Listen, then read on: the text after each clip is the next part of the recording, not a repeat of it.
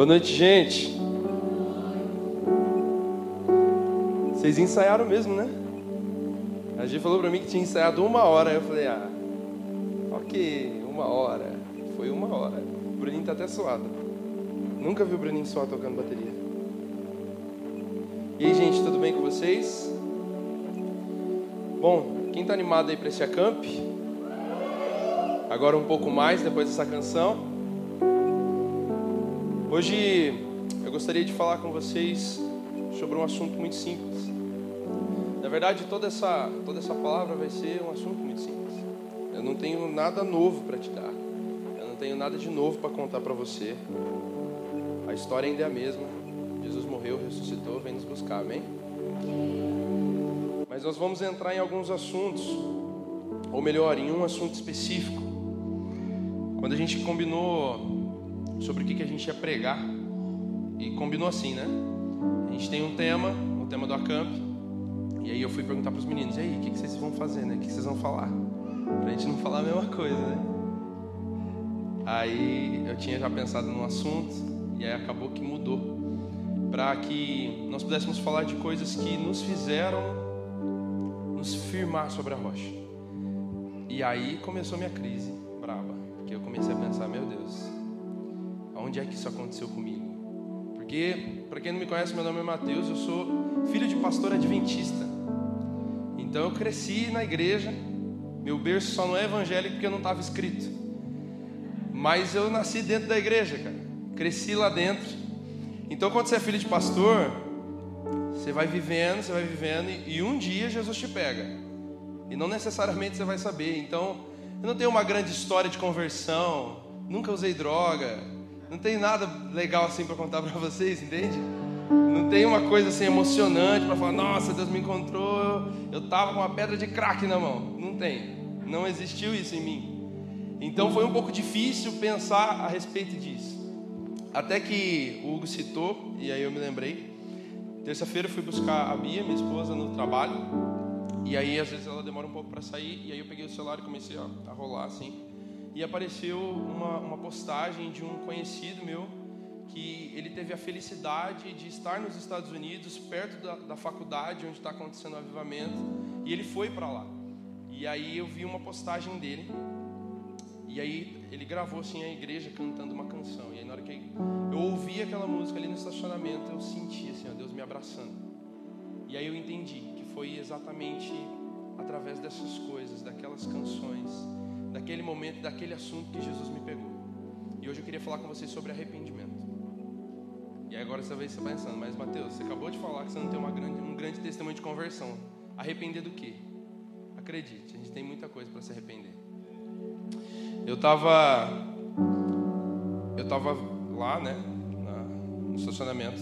E para quem ficou curioso, a música era é, Eu Nada Sou Sem Ti. Existem várias versões, muita gente gravou. É a música E eu, eu nada sou sem ti. É uma música extremamente simples.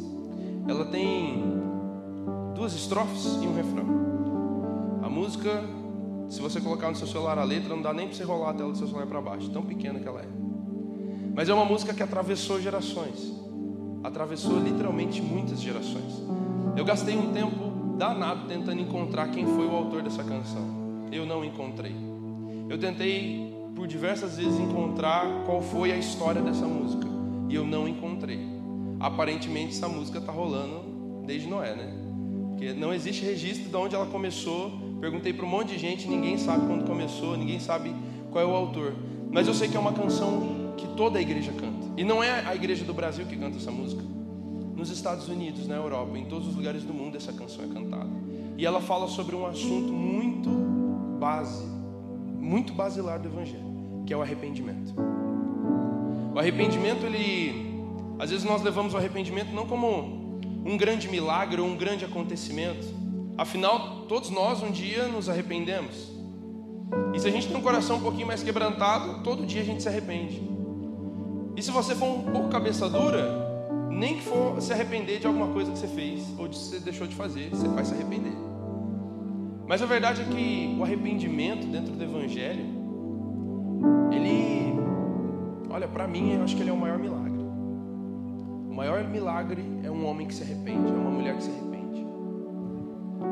Porque a gente vê grandes curas, a gente vê grandes milagres acontecendo, visuais, pessoas ressuscitando, braços que eram quebrados depois de uma oração, ele volta a se mover, e muitas outras maravilhas que podem acontecer através do poder de Deus.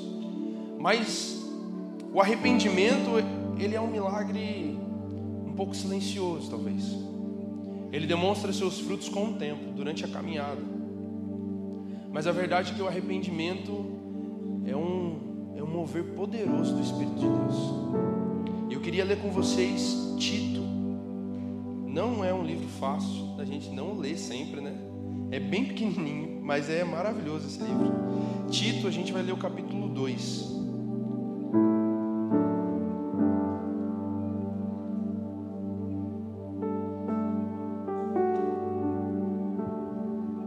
Tito, capítulo 2.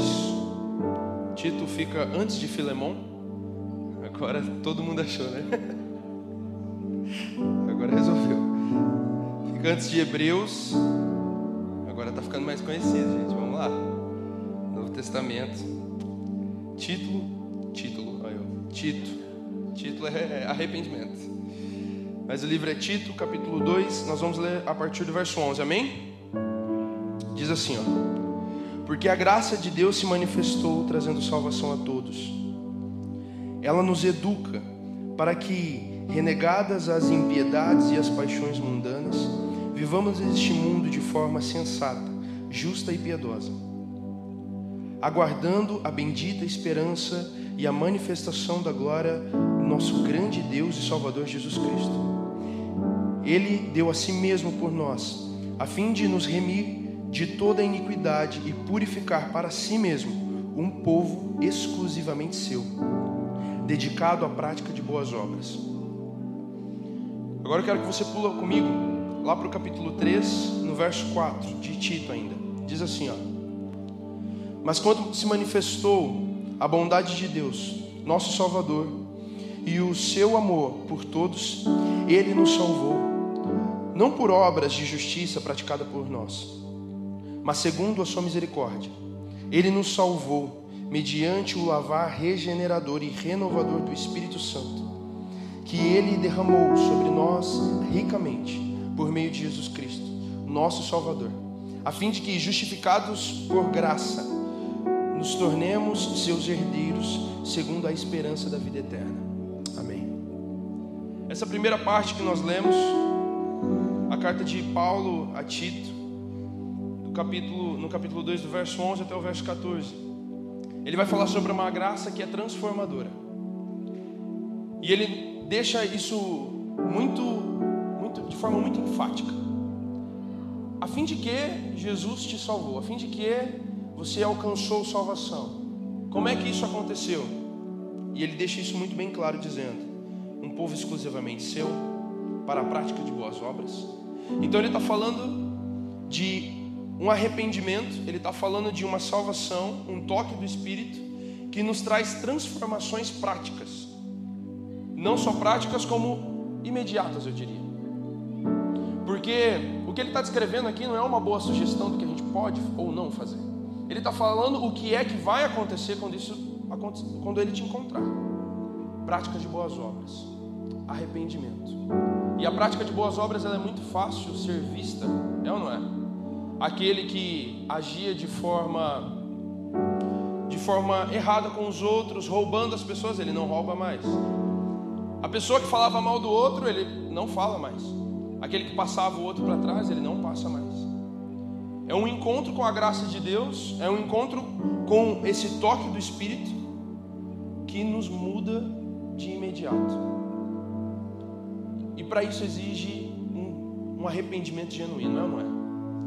porque é muito complicado nós mudarmos os nossos hábitos, ainda que eles não sejam pecaminosos, mudar pequenos hábitos. É ou não é difícil? Quem aqui pratica exercício? Quem aqui já tentou praticar exercício? Quem aqui esse ano disse que ia começar a praticar um exercício? Você está vendo? Quantos desses aí que praticam exercício já se planejou para praticar de manhã exercício, cedo, antes de ir para o trabalho? Quantos de vocês conseguem fazer isso? Aí, pronto, já diminuímos as mãos. Quantos de vocês não cogitaram fazer exercício? Jesus, que o Senhor te encontre nessa noite, amém? Vamos lá, vamos cuidar do tempo do Espírito Santo. É muito difícil mudarmos alguns hábitos, ainda que eles não sejam pecaminosos, como praticar exercício. Às vezes uma alimentação, ah não, vou me alimentar melhor. Nossa, eu vou contar minha saga para vocês. Eu tô já faz uns dois meses que eu pus na cabeça que eu vou emagrecer, que eu vou baixar meu peso. Muito obrigado. É muito, é muito bom ter a ajuda de amigos. Mas a verdade é que aí eu comecei a praticar exercício e aí eu estava comendo melhor. Só que aí eu machuquei. Aí eu machuquei, faz um mês que eu não estava treinando, não estava fazendo nada. E aí minha dieta também foi, foi pro ralo, né? Aí ontem eu fui treinar de novo. E aí eu não faço academia, eu faço jiu-jitsu. E meu Deus, quase que eu não venho pregar, viu? Quase que eu morri lá mesmo. É muito difícil, gente. Muito difícil mudar a alimentação. E quando a gente parte para o Evangelho, quando a gente vai para esse caminho de mudar os hábitos da nossa vida, que realmente Jesus tem nos pedido, se torna uma tarefa muito complicada, se torna um negócio que parece que é pesaroso, parece que é muito difícil. Mas quando eu, eu olho para a carta de Paulo aqui, para Tito, e aí ele começa a dizer de uma forma tão simples, porque a graça de Deus se manifestou, trazendo salvação a todos. E aí ele discorre o texto de um jeito tão leve, dizendo que, olha, agora nós vamos permanecer nessa firme esperança da manifestação da glória de Deus, do Senhor, o Jesus Cristo. E ele começa a descrever de um jeito tão leve como é esse transformar. Que aí eu começo a me questionar: poxa, será que realmente um dia eu encontrei a graça do Senhor Jesus de forma genuína? E quando nós vamos ler as Escrituras, nós vamos encontrar por diversas vezes essa, essa pergunta em nós: será que realmente eu encontrei Jesus? Porque você começa a ler o que eles escrevem, como foi escrito, a vida como se transformou, e você começa a pensar: poxa, eu não consegui mudar minha vida desse jeito. Mas sabe, não, não fiquem atemorizados, porque é sim normal falhar na caminhada. Existe uma diferença muito grande entre nós cairmos e ficar e a gente cair e se levantar e continuar. E deixa eu te dizer, quando a gente está caminhando sobre um lugar firme, é muito mais fácil se levantar. Muito mais fácil. É por isso que Jesus ele precisa ser a nossa rocha, ele precisa ser a estrada por onde a gente vai passar. É por isso que quando a gente começa a caminhar com Jesus próximo dele, a graça dele nos encontra todos os dias. E aí o nosso levantar já não é mais tão difícil. Cair começa a ficar muito mais doloroso. Mas você começa a se tornar mais cuidadoso, mais experiente, mais sábio durante a sua caminhada. E o que Paulo está descrevendo aqui é uma transformação completa, por completo. Porque existe um propósito nessa transformação completa. Qual é? Ele está dizendo ali no finzinho do verso 14. Ele deu a si mesmo por nós a fim de redimir toda iniquidade e purificar para si mesmo um povo exclusivamente seu. Existe um interesse nessa transformação completa. Um povo que é completamente de Deus, exclusivamente dele. Cara, e ser exclusivo de Deus é um negócio maravilhoso, é ou não é? É um negócio maravilhoso, mas que poucos de nós caminhamos com tanto afinco para alcançar. Ser alguém exclusivo do Senhor. Porque existe na maioria de nós um outro Senhor, nós mesmos. E é muito difícil quando a gente tem que se renegar para encontrar Jesus. Mas o que Paulo está descrevendo também ali no começo é: renegadas as impiedades e as paixões mudadas quando a gente deixa essas coisas para trás, que o caminhar com Jesus para essa transformação completa, ela se torna mais acessível a nós. Ela começa por um passo de Deus, e ele deixa isso muito bem claro aqui. Jesus, foi ele que deu o primeiro passo. Ele nos dispensou graça. e agora? E agora ele é tão bom que ele está te dando as ferramentas para você dar o próximo passo junto com ele. Deus nunca nos abandona durante a caminhada, amém? Na segunda parte do que nós lemos, lá no capítulo 13, do verso 4, ele vai falar sobre a salvação no derramar do Espírito Santo. E o que é que ele está fazendo referência aqui? Ele está fazendo referência ao que eles receberam pela promessa de Jesus Cristo. Ele está falando a respeito de Atos 2, no derramar do Espírito. Vamos lembrar? Atos 2, reunidos, orando, buscando ao Senhor Jesus, a promessa que Jesus tinha dado de que o Espírito viria. E eles estão ali buscando até que um dia normal vem do céu um som como de um vento impetuoso. E a casa se enche desse som e eles começam a ver línguas de fogo como labaredas vindo e pousando sobre cada um deles e de repente todos foram cheios do Espírito Santo e começaram a falar em outras línguas conforme o Espírito Santo os concedia e é isso que a Bíblia está dizendo. Mas acontece que foram vistas por eles, eles quem? Aqueles que estavam orando, eles viram as línguas de fogo. Mas ali existiam outras pessoas, outros judeus vindos de todas as partes do mundo e eles não entendiam o que estava acontecendo, afinal, Talvez eles nem ouviram o som, ou eles ouviram e achou que foi só um vento mais forte. Mas para aqueles que estavam nesse lugar firme, de busca no Senhor, de uma caminhada para uma transformação completa nele, foram vistas por eles línguas de fogo, forte de um vento impetuoso. E aí então esse mesmo Paulo ele se levanta e ele começa a pregar para essas pessoas que estavam ali vendo e não entendendo o que estava acontecendo. E aí, quando ele acaba de pregar, mais de 3 mil almas são salvas. Então, do que é que ele está falando? Sobre uma salvação que veio através do derramar do Espírito Santo de Deus. Porque depois dessa pregação, Atos vai descrever que eles começaram a se reunir no templo e nas casas. Eles eram unânimes. Juntos eles partilhavam todas as coisas. Eles viviam juntos em comunhão e adoração ao Senhor Jesus, numa firme expectativa da vinda de Deus, dessa glória que viria.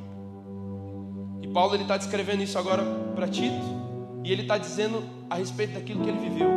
Olha, nós estamos vivendo uma transformação, estamos numa esperança, uma firme esperança da manifestação da glória desse Deus e uma salvação que veio através desse derramar do Espírito. E ele está instruindo esses irmãos que eles começassem a caminhar de uma outra forma, buscando um genuíno arrependimento. Romanos, Romanos capítulo 3, verso 23 e 24. Quem quiser abrir comigo, pode abrir, é uma leitura bem curta.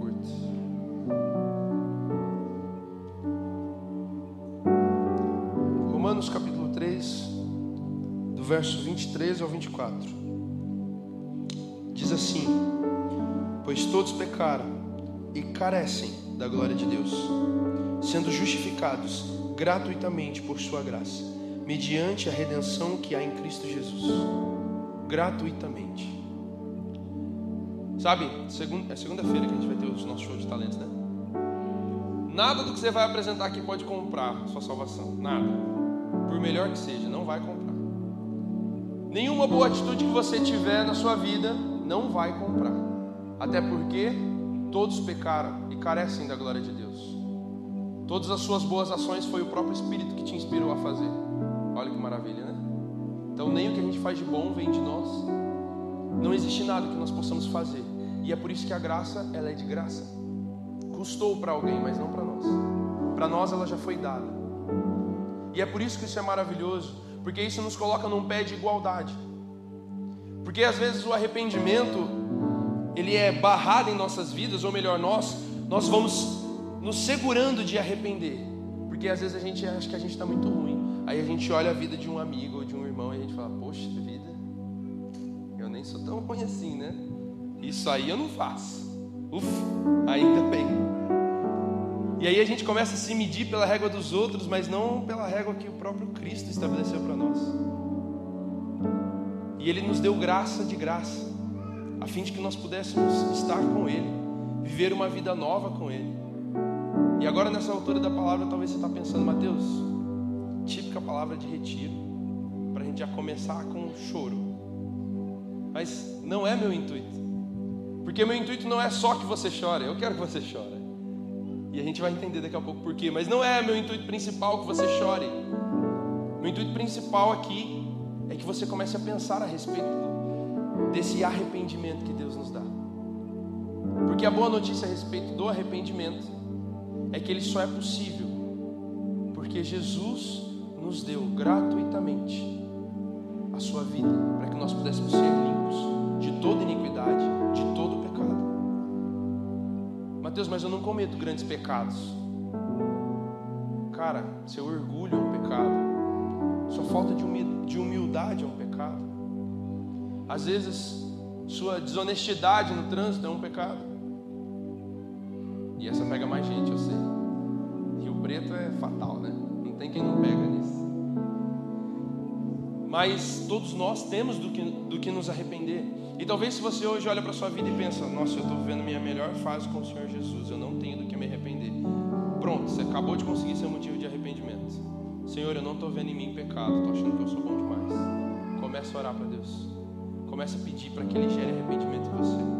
Mas a boa notícia é, foi dado de graça. Efésios 2. Quem quiser abrir também comigo, pode abrir.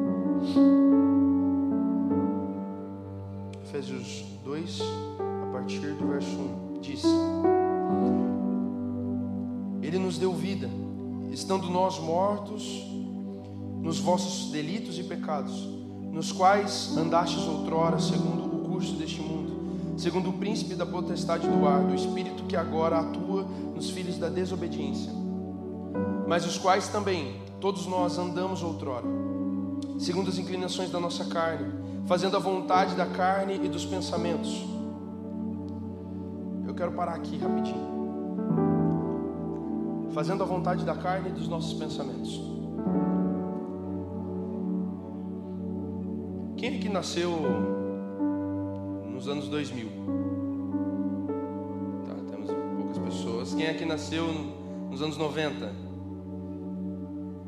Aí temos mais pessoas. Eu não vou fazer a próxima pergunta, vou parar aqui. Acho que já basta, já deu o exemplo, né? Mas quem nasceu nos anos 90 e nos anos 2000 talvez está pegando mais um embalo do que aconteceu nisso. Finalzinho de 80, começo de 90 começou um movimento muito interessante na nossa sociedade. Começou um movimento que começava a inspirar, inspirar. Primeiro as mulheres começaram a inspirar as mulheres ao sentimento, é ou não é? Você tem que expressar seus sentimentos. E aí depois isso foi evoluindo e agora existe um movimento muito forte para dizer, homens, vocês precisam mostrar seus sentimentos.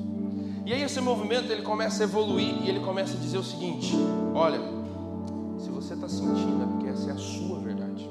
Ô Bela, está sentindo isso? É a sua verdade. Tá tudo certo, beleza? E aí, hoje nada mais é nada. Tudo pode ser qualquer coisa, porque afinal, se você sente, tá feito, tá sentido. Terminamos por aqui. E aí, nossa geração, aos poucos, a minha geração, essa geração 2000, também, eles começam a se definir pelos seus sentimentos. Agora o sentimento ele não tem só o lugar dele, agora o sentimento é totalmente você. Então o que você sentir, o que você sentir é o que é e acabou. E é isso. O problema é que quando nós começamos a, nos definir pelos nossos sentimentos, nós entramos por uma trilha aonde Deus não está. Porque Deus não se move pelos seus sentimentos. Deus também não se move pelos sentimentos dele. Sentimento faz parte de você, você foi criado assim, amém, glória a Deus. Mas o que você sente não é o que você é. Porque se nós começarmos a nos mover a partir do que nós estamos sentindo, nós vamos começar a entrar numa trilha de tomar umas decisões que elas vão completamente contra o Senhor. Porque nós acabamos de ler que nós éramos inimigos de Deus Estávamos mortos em nossos delitos e pecados. O homem, por natureza, ele vai se inclinar sempre para o que é mal. Olha para a criança. O que é dela, é dela. Não existe esse negócio de divisão. Depois que a criança crescer um pouquinho, e eu já fiz isso, eu vou confessar meu pecado aqui, isso eu já não confessei, isso eu vou confessar. Quando eu era criança, eu, eu gostava de jogar bola dentro de casa. E minha mãe nunca foi de ter muitas decorações, mas ela tinha uns quadrinhos muito bonitos, assim. Hoje eu acho bonito, né? Quando eu era criança, eu só achava que era, sei lá, perca de tempo. E aí, eu lembro de uma vez eu chutei a bola, assim, no corredor de casa. Poxa, não, agora eu tô pensando, realmente não faz sentido, né? Era um corredor mais estreito que esse que tinha em casa. E eu dei uma bicuda na bola muito forte, mas foi muito forte.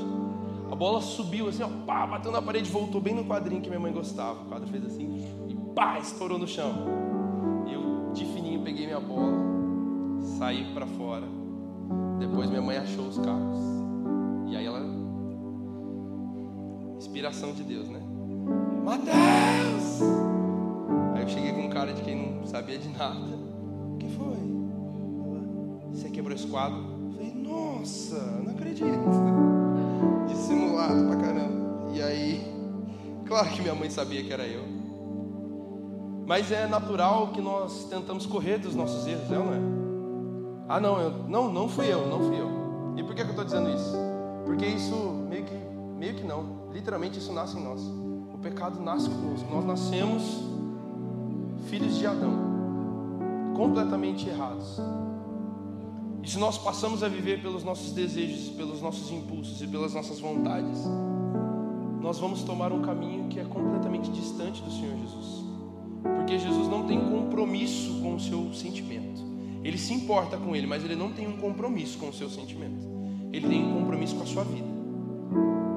Ele está interessado no seu coração, na forma como você vai caminhar, como você vai viver.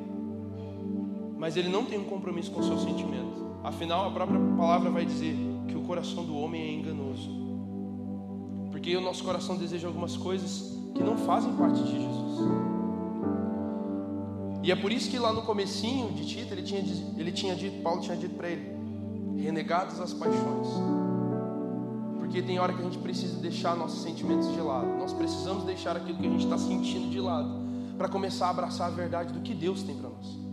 Do que é que Deus pensa a respeito daquele assunto de abraçar o que é que Deus está pensando a nosso respeito sobre aquilo.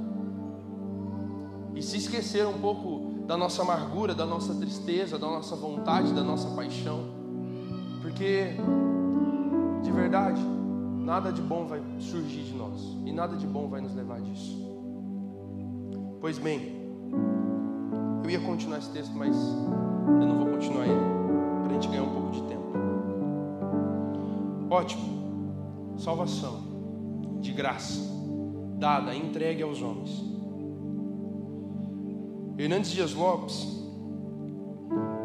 ele diz uma frase muito interessante. Ele diz assim: ó, pregamos aos olhos e aos ouvidos, porque somente o Espírito Santo de Deus pode falar ao coração. E por que é que eu estou falando isso? Porque nós vamos ler Jeremias. Quero que você abra comigo lá em Jeremias 18. Agora você acordou, né? Bateu sem querer aqui. Jeremias.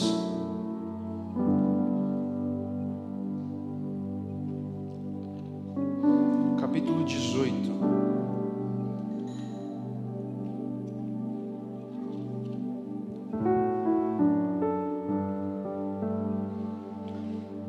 Se você ainda não encontrou, vai encontrando. Eu vou começar a ler aqui para a gente ganhar um pouquinho de tempo. Jeremias capítulo 18 diz assim, ó. Palavra que foi dita a Jeremias da parte do Senhor. Levante-se e desça até a casa do oleiro, e lá você ouvirá as minhas palavras. Desci à casa do oleiro, e eis que ele estava trabalhando sobre uma roda. Com o vaso que o oleiro fazia de barro, se estragou nas suas mãos. Ele tornou a fazer dele outro vaso segundo bem lhe pareceu. Então a palavra do Senhor veio a mim, dizendo: Casa de Israel, será que não posso fazer com vocês como fez esse oleiro? Diz o Senhor: Eis que, como o barro nas mãos do oleiro, assim são vocês nas minhas mãos, ó casa de Israel.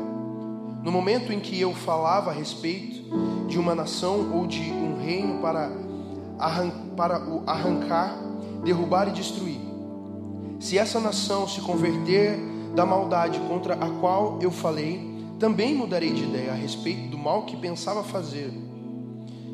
E no momento em que eu falar a respeito de uma nação ou de um reino, para o edificar e plantar, se ele fizer o que é mal aos, aos meus olhos e não obedecer à minha voz, então eu mudarei de ideia quanto ao bem que havia prometido fazer.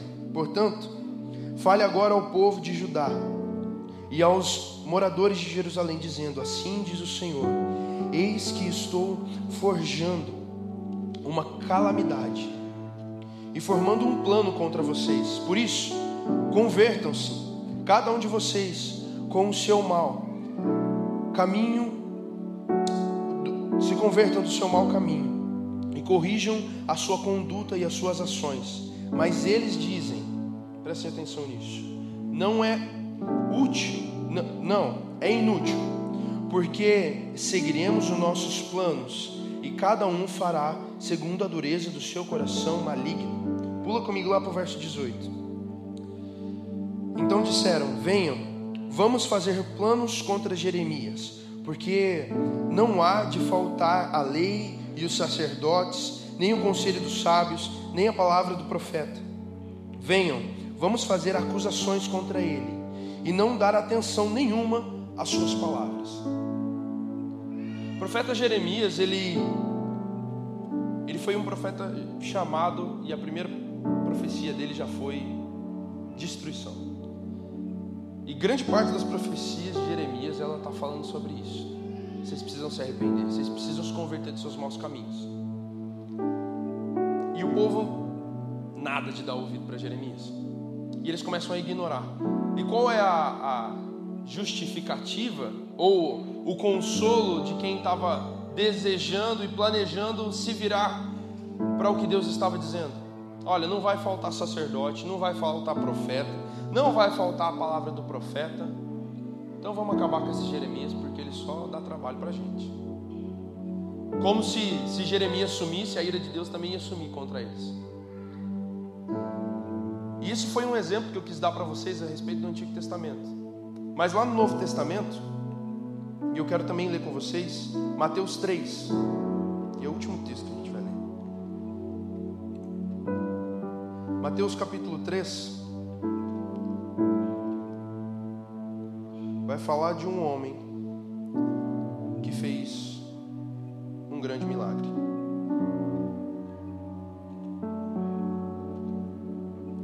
Mateus capítulo 3, do verso 1 em diante, diz assim: ó, Naqueles dias apareceu João Batista, pregando no deserto da Judéia. Ele dizia: Arrependam-se, porque está próximo o reino dos céus. Pois é a João que se refere o que foi dito por meio do profeta Isaías, voz do que clama no deserto: preparem o caminho do Senhor, endireitem as suas veredas. João usava uma roupa feita de pelo de camelo e um cinto de couro. O seu alimento era gafanhoto, gafanhotos e mel silvestre. Então os moradores de Jerusalém e de toda a Judéia e de toda a região em volta do Jordão iam até onde ele estava e confessando os seus pecados eram batizados por ele no Rio Jordão. Quando Jesus viu que muitos fariseus e saduceus vinham ao seu batismo, disse-lhes: Raça de víboras, quem deu a entender a vocês que vocês podem fugir da ira que está por vir? Produzam frutos dignos de arrependimento. E não pensem que podem dizer uns aos outros: Temos por pai Abraão, porque afirma a vocês que Deus pode fazer com que destas pedras surgiam filhos de Abraão.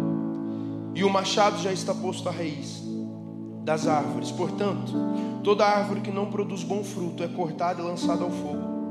Eu batizo vocês com água para arrependimento, mas aquele que vem depois de mim é mais poderoso do que eu, do qual não sou digno de, de carregar suas sandálias.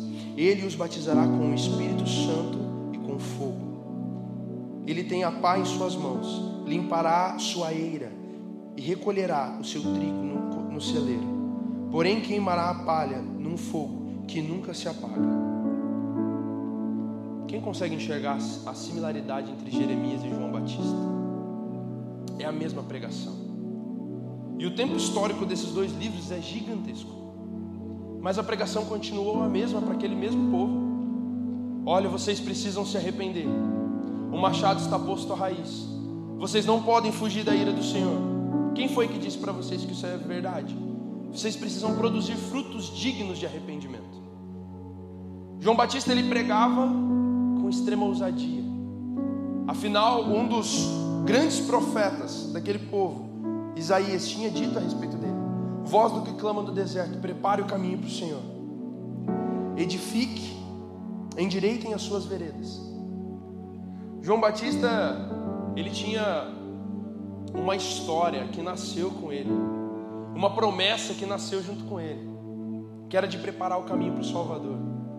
Aquele que viria depois de mim é maior do que eu, não sou digno nem de carregar a sandália desse. Você vê João Batista nesse decoro todo, e aí depois você encontra João deitando no peito de Jesus. Grande ousadia, não é mesmo? Um achava que não, era, não podia nem chegar muito perto de Jesus. E aí tinha outros que já deitavam no colo, molhavam o pão no prato. O tal do vida na vida deles, né? Mas o que eu quero dizer para vocês a respeito disso? Em 2019, 2020 foi o ano que eu fui para a origem. Foi no começo de 2020 que eu fui para a origem. 2019 foi foi um ano não tão fácil para mim. Todo ano, quando terminava, quando ia terminando o ano, chegava tipo novembro, dezembro, eu começava a orar ao Senhor. Se Ele não tivesse me dito nada, eu começava a orar para o Senhor, dizendo: Senhor, qual é a próxima palavra? Qual é a palavra para o meu próximo ano? Como é que eu vou caminhar o próximo ano? Sobre é, sobre o que é que eu vou falar no próximo ano quando eu for pregar? O que é que eu preciso me atentar na minha vida para eu conseguir caminhar bem esse próximo ano? E aí Deus sempre me dava algumas palavras. Palavras sobre paternidade, sobre amor, sobre devoção, sobre santidade. E aí, em 2019, eu estava no meu quarto e aí eu tinha lido, eu estava lendo a Bíblia, e aí já estava terminando o ano. E aí eu comecei a. Aí eu já estava bem no final de dezembro e eu comecei a pensar: Deus, nossa, eu não tenho uma palavra para o próximo ano. O que, que eu vou fazer 2020? Qual que é a palavra de 2020? E aí o Senhor me levou até esse texto de Mateus a respeito de João Batista. E aí eu senti o Espírito Santo falando comigo. Essa geração, esse novo tempo, para essa nova estação, se levanta uma geração de João Batista. Homens e mulheres que vão preparar o caminho para o Senhor. E aí chegou no final de 2020 e eu comecei a dizer, Senhor, qual que é a próxima palavra para o próximo ano? O Senhor não me disse nada. Chegou no final de 2021 e eu disse, Senhor, tem uma palavra para 2022? E não teve palavra. E aí, quando chegou no final de 2022 para partir para esse nosso ano de 2023, eu nem perguntei para o Senhor. E aí, quando eu comecei a tentar me lembrar, lembrar do que fazer, lembrar do que, que, que é que o Senhor tinha me tocado, eu me lembrei da última palavra que o Senhor tinha me dito. E o nosso pastor sempre falou isso para gente. Cara, se, se Deus não te disse nada novo, permanece fiel. A última vez que Deus te disse alguma coisa, não é? E aí eu me lembrei dessa palavra. E aí eu li esse texto, e quando eu li esse texto, eu entendi o que estava acontecendo. Lá em Lucas também vai descrever a história de João Batista. E aí vai descrever o nascimento de João Batista, a promessa a respeito de João Batista. Depois vai descrever o nascimento de João Batista. Depois ele começa a dizer, já quando João Batista já era maior. E aí ele disse assim, ó, no ano do reinado de não sei quem, de tal César. E aí ele vai dizendo grandes títulos. E aí ele vai dizer, ó, e os, os sacerdotes eram tal, tal, Anás e Caifás. E aí depois que ele dá uma descrição de grandes homens e ele estava assim fazendo um panorama. Mas ele diz assim, ó, e os sacerdotes eram Anás e Caifás, mas a palavra do Senhor veio a João Batista no deserto. Existiam grandes homens naquele tempo pessoas importantíssimas, grandes sacerdotes, mas, e o mas sem i é contraditório. É porém, entretanto, todavia, a palavra do Senhor veio para João Batista, lá no deserto. Aquele cara que se vestia de, pele, de pelos de camelo, que comia gafanhotos e mel silvestre. Foi para esse homem que a palavra do Senhor veio naqueles dias tão importantes. E qual era a mensagem de João Batista? Qual era a mensagem que João Batista pregava e anunciava àquelas pessoas? Arrependam-se dos seus caminhos. Vai vir alguém depois de mim. Eu estou batizando para arrependimento, mas vai vir alguém depois de mim, que ele é muito maior do que eu e ele vai batizar vocês com o fogo do Espírito Santo. João Batista ele estava dando a chave para um, um caminho de eternidade: arrependimento. Todos os avivamentos, todos eles, sem exceções, todos foram marcados por um grande mover de arrependimento. Alguns começaram com arrependimento, outros começaram com oração, mas eles sempre se davam em arrependimento, porque arrependimento é o primeiro passo para que nós possamos entrar na trajetória de ser encontrados por Jesus. Porque sem declinar das nossas paixões, sem declinar da nossa velha vida, nós não vamos abrir espaço para que o Espírito Santo de Deus venha sobre nós. É lindo o que está acontecendo nos Estados Unidos agora. Nesse momento, eles ainda estão tendo culto. É lindo o que está acontecendo lá, igreja. Quem que não gostaria que o nosso culto começasse hoje e terminasse daqui quatro anos? Sabe, imagina um lugar onde a presença de Deus ela é tão poderosa, mas tão poderosa, que as chacras vizinhas começam a vir até nós e nós não conseguimos sair desse lugar. E toda vez que nós saímos, nós só pensamos em voltar para esse lugar. Porque como o nosso pastor bem disse, como o Hugo bem disse, onde a presença de Deus está, ela nos atrai, ela atrai as pessoas até ela. Mas para um avivamento começar, ele precisa de um mover de arrependimento. Sem arrependimento, não vai existir avivamento. Nós podemos clamar quantas vezes nós quisermos, nós podemos chamar por Jesus ou colocar esse som nas, no mais alto possível. Se não houver arrependimento, nada muda na profecia e na palavra de João. O machado está posto à raiz. Vocês precisam dar frutos dignos de arrependimento. E quando eu disse para você que eu não tinha nada novo para te contar, é porque realmente eu não tinha nada novo para te contar. Porque quantas vezes nós já não ouvimos a respeito de arrependimento? Quantas vezes nós não já se arrependemos e dizemos, Deus, por favor, nossa Senhor, me perdoe. A Bianca tem motivo para se arrepender hoje. Que ela já deu um vacilo ali comigo ali, ó. Eu não vou contar o pecado, não, vou deixar que ela confesse depois para os irmãos. Mas brincadeiras à parte, o arrependimento ele é o primeiro mover de um avivamento. E nossa nação, em 2019 ainda, né? Descende. Uau, a gente falava tanto sobre avivamento. E era tanta expectativa a respeito de avivamento. E aí a gente clamava e cantava e buscava desesperadamente. E aí chegou 2020, a gente foi para as nossas casas. E aí você pensou, poxa, como é que eu vou fazer avivamento? Estou aqui trancado dentro de casa. Aí, não contente com 2020, teve 2021. Boa parte também trancado dentro de casa que, que eu concluo disso? Nós clamamos por avivamento. Deus nos deu dois anos para buscar por arrependimento. Mas a boa notícia é que a mensagem do arrependimento ela permanece. Até o dia do Senhor ela vai ser uma mensagem perene. Sempre vai haver um convite do Senhor para o arrependimento. E o arrependimento, sim, ele vai passar por um caminho de humilhação. Ele vai sim passar por um caminho de vergonha, de tristeza. Mas o final desse caminho é plena alegria no Senhor Jesus. Porque Paulo bem disse a Tito, a carta a Tito, é um povo exclusivamente dele para a prática de boas obras. E ninguém que é exclusivo do Senhor fica triste, meu amigo. Aí você está pensando, mas Mateus, crente não tem tristeza? Crente tem tristeza, ele não é triste. Ele passa por tristezas, mas não é triste. Viver sobre a regra do Senhor, viver sobre a regra do Senhor, é libertador para nós,